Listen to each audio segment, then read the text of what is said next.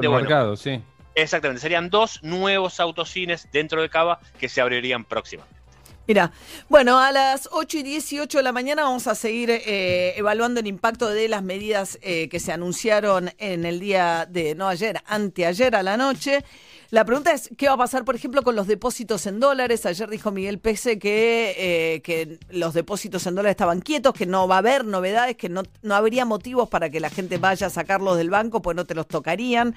De hecho, si haces compras en moneda extranjera, puedes utilizar tus dólares de que tengas depositados en cuenta para saldar esas compras, eventualmente si quisieras hacerlo en dólares. Ahora, ¿qué va a pasar con los precios también? ¿No? Es otra pregunta. ¿Va al final de camino va a haber una devaluación? Jorge Carrera es vicepresidente segundo al Banco Central de la República Argentina, profesor de Economía de la Universidad de La Plata. ¿Qué tal, Carrera? ¿Cómo le va? Buen día. Hola, buenos días, María. Buenos días a toda la mesa. Bueno, eh, primero empecemos. Tema de los, la gente que tiene depósitos en cuenta en dólares en el banco. Hubo momentos donde hubo retiros importantes. ¿Qué están viendo ustedes ahora? No, no tiene nada que ver estas medidas con los depósitos en dólares, porque esto es una medida respecto al costo que tiene comprar el dólar ahorro y al costo que tiene efectuar gastos en el exterior. Eh, no tiene nada que ver con las cuentas en dólares, eh, con las cajas de ahorro en dólares, ni nada por el estilo. Al contrario, en realidad lo que ha pasado históricamente es que eh, los compradores de lo que llamamos dólar ahorro tienen como una gran diferenciación. Hay compradores que lo usan para hacer lo que se llama el puré, que es en este caso lo que estaría quedando, eh, sobre todo respecto al puré legal, digamos, en el MEP, eh, no, no estaría teniendo eh, un efecto porque ahora el precio es más o menos el mismo que está en el, en el MEP, pero en la otra parte de compradores dejan sus dólares en, en las cajas de ahorro, es decir, no, no, es, no tiene nada que ver esta medida con las cajas de ahorro o los depósitos a plazo fijo en dólares. O sea, sí los del puré, los del puré eran los que compraban por ahí 200 dólares al dólar oficial y al venderlo al dólar paralelo, eh, el puré o el dólar blue o el dólar, no importa, pero se hacían de 6 mil pesos porque había una diferencia de,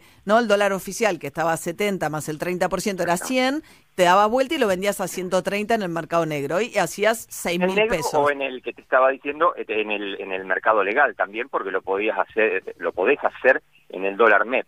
Ese es el puré que ahora con esta, eh, con esta percepción eh, pasa a no tener sentido, porque ahora el dólar tiene prácticamente el mismo precio eh, que el que vas a tener eh, vendiéndolo en el mercado oficial. Pero ayer el dólar paralelo, la pregunta es si esto no termina siempre empujando hacia arriba, porque ayer el dólar paralelo llegó a 150, o sea que todavía incluso con este 35% adicional eh, eh, había una diferencia. Sí, pero eso démosle tiempo, María, a, a, que el mercado vaya digiriendo estas medidas. Yo creo que es un grupo integral de medidas donde incluso te diría que las del dólar ahorro son la parte que más llama la atención eh, a la gente y en los medios, pero que eh, yo te diría que es la parte eh, estructuralmente menos importante o menos relevante en términos de, montos de las medidas. Las medidas son una serie de medidas integrales para mejorar el, el flujo de fondos de dólares, para mejorar la oferta de dólares y para mantener un nivel de reservas a, que sea estable con las entradas de dólares que tiene la economía argentina. Si vos pensás que la economía argentina es una economía que este año va a tener un superávit comercial de 17 mil o 18 mil millones de dólares, es decir, lo que exportamos respecto a lo que importamos es esa cantidad. Lo que estaba pasando es, al mismo tiempo que el Banco Central prácticamente no eh, absorbía prácticamente nada de ese excedente. ¿Por qué? Porque había una cancelación muy acelerada de deudas, sobre todo deudas financieras y deudas comerciales, que es lo que ahora se está tratando de estabilizar, de decir, bueno, hagamos, un, las empresas fueron estimuladas a endeudarse durante los últimos cuatro años en una forma muy fuerte, no podemos en ocho meses, en diez meses, cancelar todas esas deudas como estaba ocurriendo, porque obviamente, ¿qué hacían las empresas? Aprovechaban que hemos bajado la tasa de interés, que hay por la pandemia tasas de interés muy preferenciales y tasas de interés relativamente baratas, sobre todo para estas grandes empresas que estamos hablando, entonces lo que le estamos proponiendo a las empresas es que hagan una reestructuración de ese endeudamiento como si fuera un flujo de fondos a lo largo del año. Bueno, lo proponiéndole las están forzando, ¿no? Digamos, porque... No, no, no, no, No, no. No, porque le dice, le dice, estamos hablando con Jorge Carrera, que es vicepresidente segundo del Banco Central. Quiero decir, a ver, un segundo nomás para, para retomar un poquito la respuesta anterior. O sea, es cierto que en el volumen de reservas que venía perdiendo el Banco Central, el dólar ahorro no era tan significativo, pero son 4 millones de personas, hasta 6 millones de personas que compraban. El grueso de las reservas se le iban en realidad por un grupo mucho más reducido de grandes empresas que estaban cancelando sus deudas, ¿no? A las que les dijeron, ya no te voy a dar toda la plata que me estás pidiendo para pagar tus deudas, todos los dólares? Eh, eh, eh, déjame ponerlo así, no le dijimos no te vamos a dar, porque no hay, es una invitación a que las empresas sepan que el Banco Central les propone, porque es una invitación. Pero si... Que los vencimientos... a ver, perdón. Completar de Perdón, perdón los vencimientos, las empresas que tengan, primero son para las grandes, grandes, porque son las empresas que tengan vencimientos mayores a un millón de dólares todos los meses. O sea que ya estamos hablando de 10, de 11 empresas que tienen obligaciones negociables y, un grupo un poquito más grande de empresas que tienen préstamos bancarios internacionales. No estamos hablando ni de las medianas, ni de las pymes que pagan con el dólar a 79. A esas empresas les decimos, traten de hacer lo que ya están haciendo, no voy a dar nombres comerciales, pero que ya han estado haciendo otras empresas y algunos bancos grandes, que es renegociar la deuda, el banco les da cash a 79 el 40% de la deuda y además, obviamente, los intereses también completamente cash y traten de renegociar el 60%, como han hecho la mayoría de las empresas o están haciendo voluntariamente la mayoría de las empresas, eh, esa es la, la invitación que se hace a las empresas. Desde la perspectiva de las empresas, yo quería aclarar porque hoy escuché algún comentario de algún empresario. Esta es una solución que es la mejor para las empresas, porque fíjate vos que alguna otra solución, como una devaluación masiva por este, eh, solamente por este problema financiero, o un desdoblamiento del mercado cambiario, hubieran significado que las empresas iban a tener que ir a buscar ese dólar a, cualquier precio o al precio financiero el 100% de la deuda. Entonces, bueno, pero no hay no es exactamente una invitación, pues ustedes le dicen a 79 pesos te doy hasta el 40%, el resto si no lo puedes refinanciar lo van a tener que pagar al 130.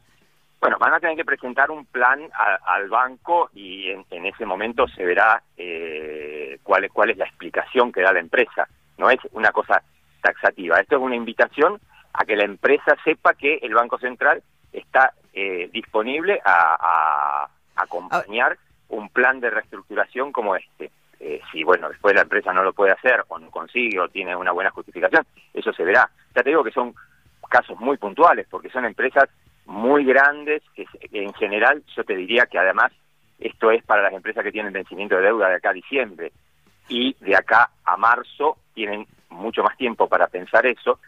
La mayoría de esas 10 empresas obviamente que ya lo tenían pensado eh, porque son empresas que tienen su programación financiera de largo plazo. Esto se complementa, además, María, con una medida que tomamos el jueves pasado, que no, hace dos jueves, que pasó desapercibida, que también es importante para las empresas, que dice que si consiguen financiamiento en el exterior y consiguen financiamiento para los pagos que tienen de acá a un año, pueden dejar incluso ese dinero en el exterior, ni siquiera lo tienen que ingresar a Argentina. Ahora, a la vez... Esquema completo. Claro, eh, estamos hablando con Jorge Carrera, que es vicepresidente segundo del Banco Central de la República Argentina. O sea, eh, eh, hablemos un minuto de exportadores e importadores, ¿no? Exportadores, por un lado, o sea, las empresas grandes, exportadoras cerealeras, dicen... A mí me hacen liquidar a 80 pesos, después tengo las retenciones, me queda el dólar, a mí me vale 56, o mismo un profesional, el otro día salió un caso en redes sociales que está alguien, qué sé yo, escribiendo, eh, porque era justo una colega, alguien que escribe un artículo para el extranjero y está obligada a liquidar los, los dólares a, a 80 pesos. Ahora, si quiere recomprar esos dólares, lo tiene que pagar 130 pesos, aunque sea 300 dólares lo que le van a pagar un, artículo y, queda equiparado ese tipo de trabajo con una serialera que exporta millones de dólares. Es complicado también. Sí, el caso de las serialeras es, es básico. A ver, esto es en base a que vos tenés, como la mayoría de los países, porque eso no, difiere tanto de lo que ocurre en, en cualquier país, que vos tenés tipos de cambio y sobre ese tipo de cambio hay o impuesto a la exportación o aranceles a la importación y eso hace que en general haya diferencia en el tipo de cambio que va a recibir eh, alguien que exporta o el que va a pagar alguien que importa. Eso eso está bien, eso por el lado de las retenciones, pero una cosa es que si oh. yo te vendo el dólar a 80, pero vos si lo quiero comprar me lo vendés a 130.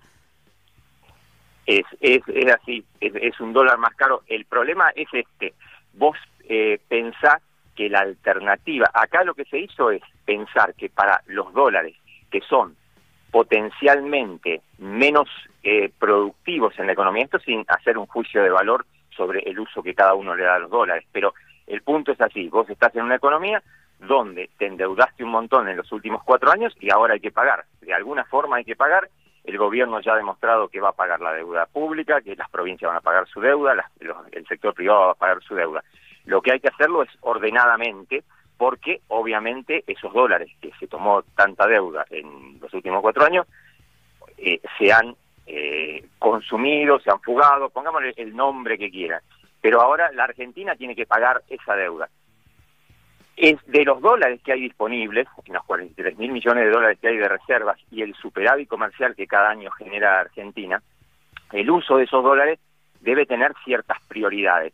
En este caso, al poner en la percepción y el impuesto país sobre los consumos en el exterior o sobre el dólar de ahorro, lo que implícitamente estás diciendo es, bueno, es cierto que es importante gastar en el exterior, es cierto que es importante ahorrar en dólares, pero también es cierto que es mejor tener un dólar más barato o a 79 para importar bienes que se van a vender en Argentina, para importar bienes de capital, para la producción. Es decir, la alternativa a esto era poner un dólar caro para todos. 130 pesos para todo el mundo, una mega devaluación, digamos, o sea, volver a... ahora... Eh, Lo que no tiene sentido eso, María, porque... Pero yo ayer, perdón, eh, Jorge Carrera, vicepresidente del Banco Central, con él estamos hablando, yo ayer quise comprar un portamangueras, ¿eh? Sí, Me dijo, no tengo precio, porque el productor de plástico ya no tiene precio. Entonces, ustedes salen a decir, quédense tranquilos que el que produce va a traer, importar el dólar a 80 pesos, pero... Eh, inmediatamente los precios empiezan a mover especulando y te van a dar o no los permisos, realmente va a ser 80p. Ayer ya no había precio para ciertas cosas. Bueno, eso eso eso siempre pasa cuando hay una medida importante como esta, pasó cuando fue hace unos meses eh, alguna restricción sobre el tema de las importaciones que también tenía que ver con la cancelación anticipada de deuda, pero esas esas cosas pasan los primeros días y después se van a normalizar porque no vas a encontrar ningún productor realmente que pueda decir que quiso importar y no tuvo los dólares disponibles en, su momento a 74, ahora a 78. Es decir, todos los dólares para la producción o todo lo que quieras importar, incluso hasta el elemento más pavote o más suntuario que se te ocurra, porque puede ser un auto que vos digas es re suntuario, una moto, etcétera. Todo eso entra al dólar de 79. Es decir, lo único que tiene el, el impuesto país y la percepción de ganancia, que además recordemos que es una percepción simplemente que eh, esa percepción se te va a devolver, ¿no? sí, al año con una inflación que con suerte no sabemos si va a estar el 30 o el 40%, pero digamos, este, el, el que no paga ganancias o no paga bienes personales te la devuelven. Al... Tenemos una, una devaluación importante y creo que estas medidas van a funcionar. Yo creo, como dijo Martín, como dijo Guzmán, que eh, va a haber una convergencia a la inflación y la inflación va a ser mucho más baja que ese 40% que estás estimando, que está bien, María. No, está bien o el 30, pongamos el 30, que es la, visión más optimista, igual. Bueno. Es un, es un tercio. Es, posible, igual no, no, no, lo, no lo vas a recibir a fin de año porque lo vas a recibir en, bueno, no importa. En enero, sí, depende cuándo hayas hecho la compra. exactamente. Pero es, es, también importante eh, recordar eso, que esa percepción vos la vas a tener de vuelta. Es decir, lo, único que se está haciendo con esta percepción es tratar de encarecer temporariamente ese precio del dólar para que no se haga puré, pero eh, y para que haya un costo diferencial, como te decía, en dos gastos que son muy importantes. Cuando mirás, María, eh, antes de que hubiera el cepo que puso el gobierno de Macri, el dólar ahorro y los gastos en el exterior de turismo, etcétera, se llevaban una parte muy, muy importante, yo ahora no me acuerdo si es casi el 40% de los gastos de dólares. Sí, es sí, decir, estamos cobrando más caro el gasto que sin, sin hacer juicio de valor, ¿eh? eh sí, pero en un contexto de pandemia en el que no viajaba nadie, nadie a ningún lado también, ¿no? Es raro, digamos. Pero una última pregunta, Jorge, eh, Jorge Carreras, vicepresidente del Banco Central. Digamos, para los que traigan dólares, no importa si es una videojuegos, eh, industria audiovisual, un trabajador independiente o una gran cerealera, todo el mundo está obligado a liquidar 80 pesos. No, no, no, no, no. No las empresas que eh, las empresas o las personas humanas que entren dólares al mercado lo pueden entrar por el eh, legalmente por el mercado si son empresas que traen los dólares de afuera por lo que se llama el mercado de contado con liquidación. Y ahora eso se ha facilitado porque realmente lo que se hace es una operación con bonos que se liquiden el día, es decir, compras un bono en dólares y lo vendés en pesos y en el día ya tenés los pesos eh, al valor de 130. Lo mismo pasa para las personas que tienen dólares y los quieren vender, por ejemplo, para, no sé, comprar un auto, una casa y tiene 50 mil o 100 mil dólares, lo que hace es lo vende en el dólar MEP es decir, que compra un bono en dólares y lo vende en pesos y con eso también tiene un tipo de cambio que es alrededor de 130. Eso se ha facilitado todo justamente para mejorar la oferta. Claro, para que entre en dólares también. Para que Y también se ha hecho eso con las cerealeras, porque es un tema importante, eh, una, de una de las medidas más importantes también es que las cerealeras habían tomado mucha deuda a final del gobierno Macri, ¿te acordás? Para pagar las retenciones más baratas, etcétera. Sí, se apuraron la, la estaban cancelando todo. Entonces, por eso vos tenías el hecho de que exportamos un montón. Y no te, no, pero el central no, no juntaba dólares. No juntaba nada porque cancelaron toda la deuda. Bueno, ahora lo que hacemos es decirle a las cerealeras, miren, no tomen prefinanciación de exportaciones en el mercado local porque están haciendo crowding out de, de, las empresas chiquitas o de las pymes. Ustedes que tienen espalda y tienen además matrices, tomen esa deuda como hacían antes afuera. Bien. Esa es simplemente la medida. Entonces, eso también va a ayudar a que haya más liquidaciones de dólares. Ojalá. Jorge Carrera, vicepresidente del Banco Central de la República Argentina, muchas gracias y buen día. ¿eh? Gracias, María. Hasta luego. 8 y 34 de esta mañana, 11 grados 2 la temperatura, 26 la máxima. 26, sí, sí. Esto es Dualipa.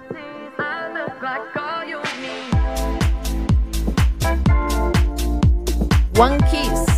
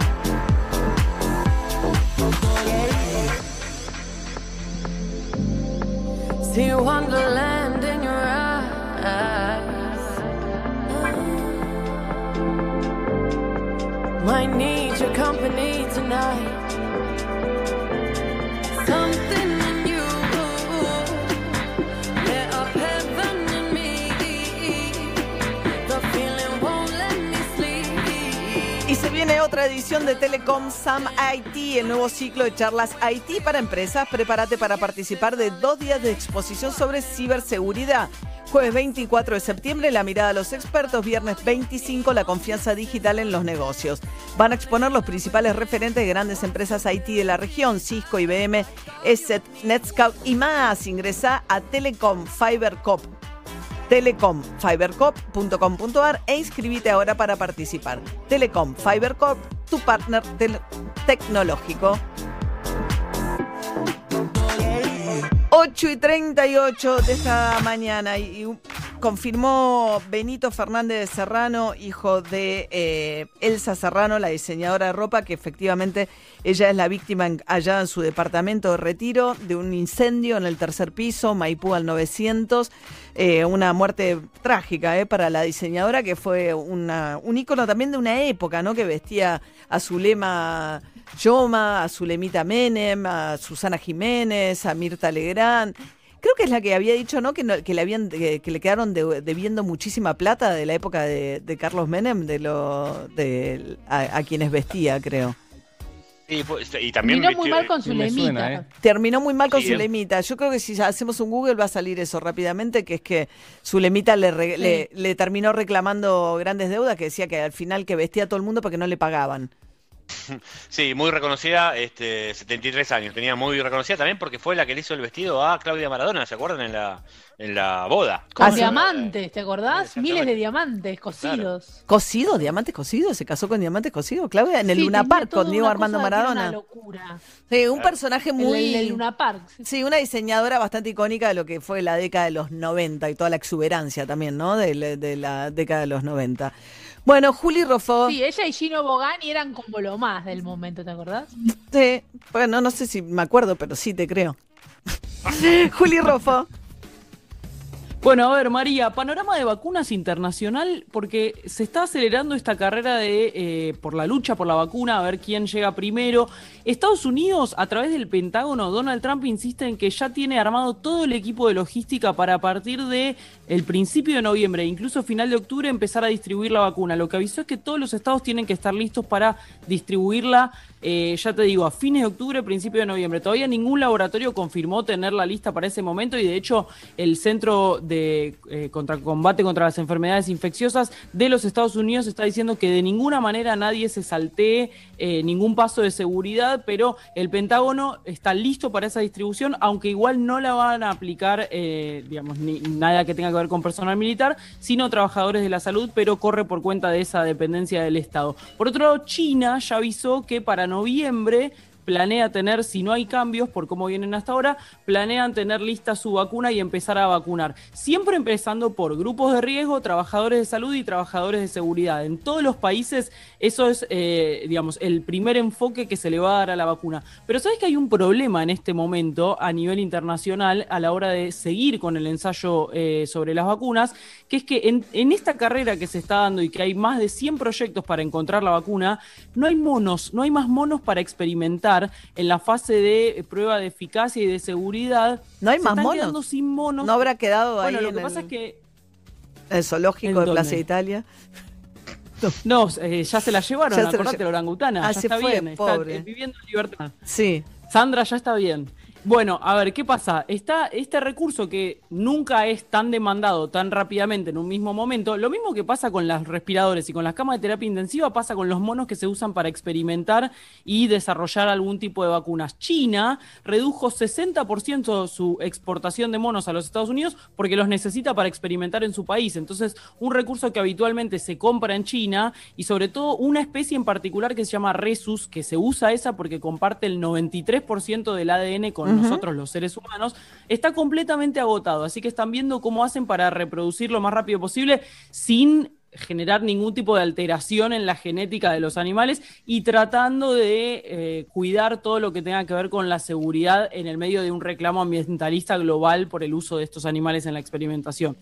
Bien, les venimos ¿no? con... Las sociedades protectoras de animales. No, felices. está todo mal. No, claro. Imagínate. Le venimos contando, bueno, los grandes temas de la actualidad. Por un lado, todo el tema del dólar, las medidas que se tomaron, que tratamos en profundidad. Ayer ocurrió también algo importante en el Senado, lo charlamos con Hugo Alconadamón, que es que eh, se avanzó con la remoción de tres jueces, dos camaristas, Bruglia y Bertuzzi, y un, ca- y un integrante de un tribunal oral que habían sido trasladados a esos puestos en la época de Mauricio Macri con la intervención del Consejo de la la magistratura, después cambiaron las mayorías en el Consejo de la Magistratura y dijeron, no, esos jueces necesitan el acuerdo del Senado, no pueden ser trasladados sin más, necesitan que los pliegos vuelvan al Senado. Diez pliegos volvieron al Senado y tres, justo de los tres que habían intervenido en causas contra Cristina Kirchner, fueron los que no fueron ratificados en el día de ayer. Una sesión bastante picante con la oposición, la oposición se retiró. Escuchen a Luis Naidenoff, el senador nacional por Formosa de la oposición, que decía. ¿Qué?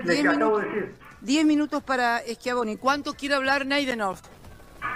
Lo que corresponda en función de los tiempos que tengamos como bloque. Puedo hablar 20, 30, 40, 60 en función de los 130. Mire, yo le, le, le, hago la suma, eh, le hago la suma. Son 30, 45 tienen 130. Se picantearon toda la sesión, pero después sobre la cuestión de fondo, Naiden decía lo siguiente.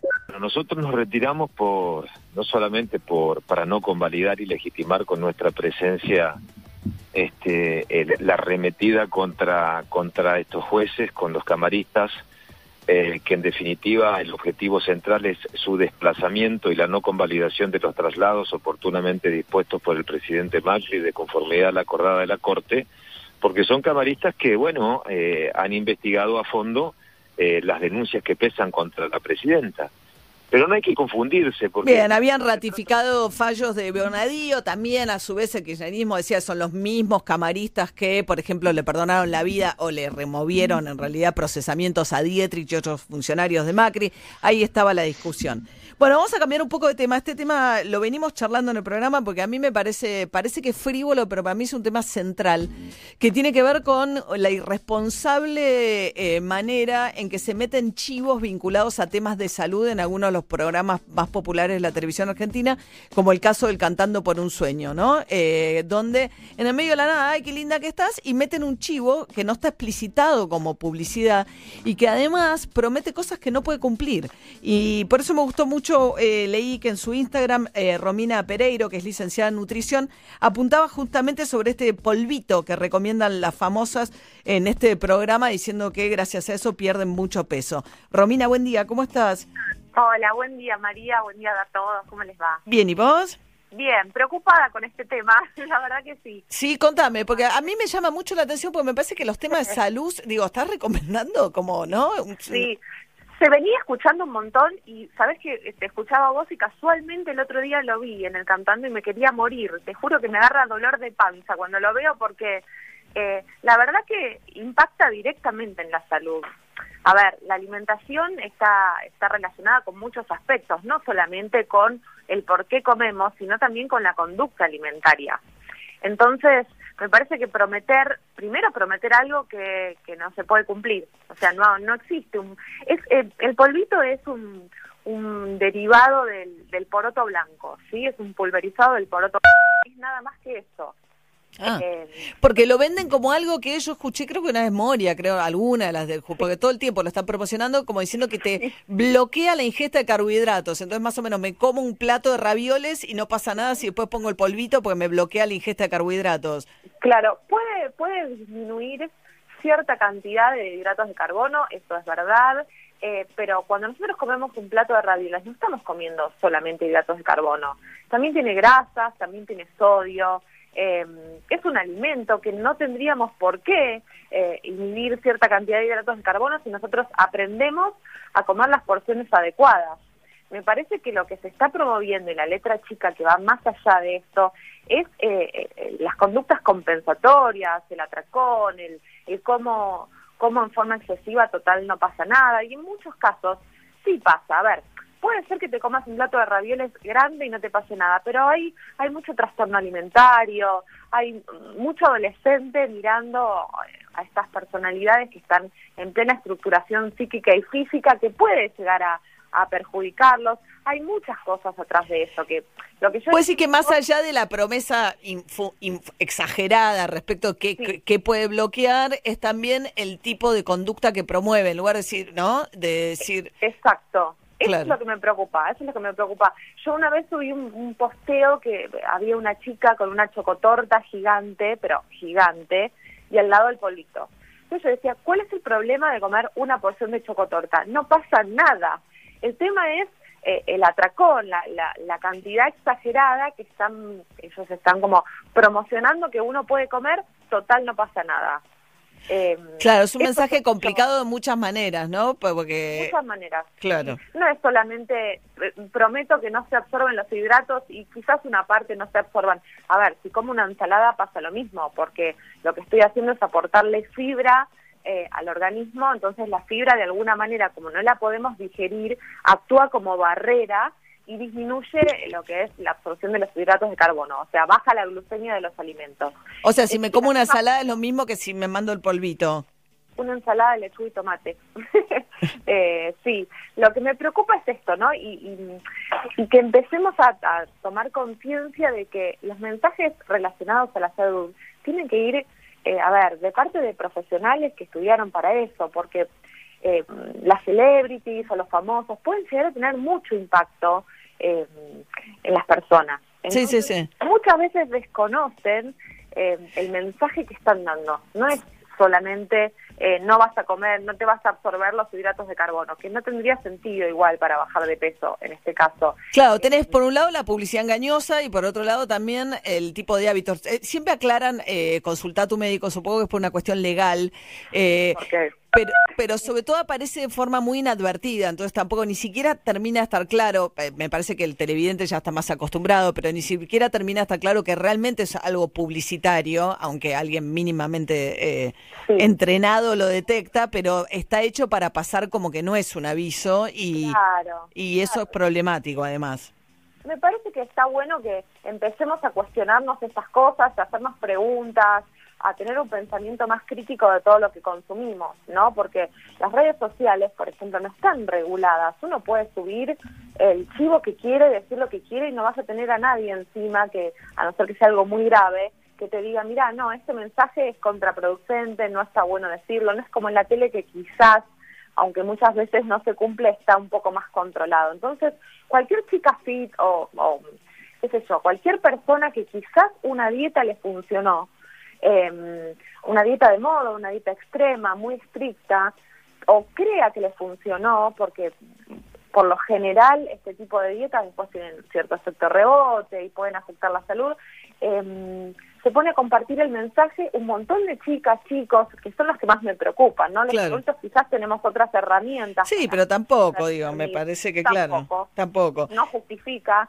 eh, empiezan a consumir este tipo de productos, dietas de moda, dietas extremas y demás, y, y pueden ser perjudicadas muchas veces. sí, claro. Están, ayer posteé sobre los quemadores de grasa, y si sos hipertenso te puede hacer mal, por ejemplo, y eso no lo vas a leer en un comentario de, de, de, qué sé yo, de un influencer. Sí, sí, habíamos hablado hace un tiempo también de un influencer que hacía, recomendaba mil sentadillas, que, que es hasta peligroso.